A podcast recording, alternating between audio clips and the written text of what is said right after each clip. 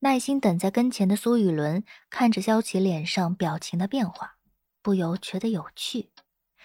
这个女人从进会议厅开始那种强装的锐气，在这须臾之间竟发生了变化。一直以来，她最自负的就是看人的眼光以及对人心的洞察，这也是她能够一直风生水起的原因之一。苏总。萧琪第一次尊称了苏雨伦，所以我享受 A 类艺人的所有权益，并能够使用公司的资源了。符合规定的一切权益。好，你还有什么问题吗？没了。什么时候可以开始工作呢？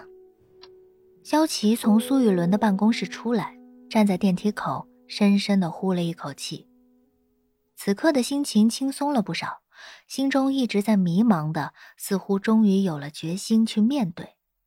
接下来就该找经纪人去沟通之后的发展安排和方向了。呃，萧琪突然想到自己忽略了一个很严重的问题。哎，你来啦！我正在整理资料，这事儿啊和我在上面的工作差不多，很容易上手。我们马上就可以开始工作了。有点方一脸认真得意的坐在自己分配到的工位上。萧琪下了电梯以后，就来到了经纪人办公室。这里集中了十几位公司的经纪人，有点方的工位在最角落，两面顶着墙，看着就不是很舒适。而他在里面有些兴奋。你好像很高兴啊，萧琪有些意外有点方的表现。本以为受到了上面的警告，强制要求他停下游玩世间的行程，好好当一个守护天使，他会多少带着些抵触和不满。感觉回到上面了。有点方哼着歌，熟练的敲着电脑键盘，手指跟着键盘跃动。不会在上面的时候，你也是用电脑工作的吧？怎么会？不过有个和键盘类似的工具。啊！我其实不能和你说任何关于上面的情况。你当我刚才说的都没有听到啊？乔琪已经有点习惯了有点方这突如其来的神经质。想着自己要是有个全知全能的老板，估计也不会比他好多少。他拉了一张椅子到有点方身边坐下，抬头发现办公室的尽头正好是部门总监的办公室，落下的百叶窗中间折下了一个弧度。想到现在的总监是程良生，那百叶窗之后的人影就是他吗？似乎感觉到了萧琪的目光，那折下的弧度又恢复了平整。百叶窗一翻，将里边的光遮得严严实实。有点方顺着萧琪的目光，也看向了总监办公室的方向。原来之前在医院碰到的那个人，竟然是我现在的领导。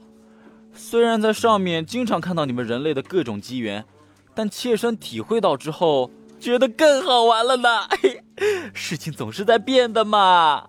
上面不好玩，上面没有这种不确定性，一切都是按部就班规定好的。就拿你的人生来说，在我们的眼里就是一张流程表，什么时间发生什么事情，精确到毫厘之间，没有任何的意外和惊喜。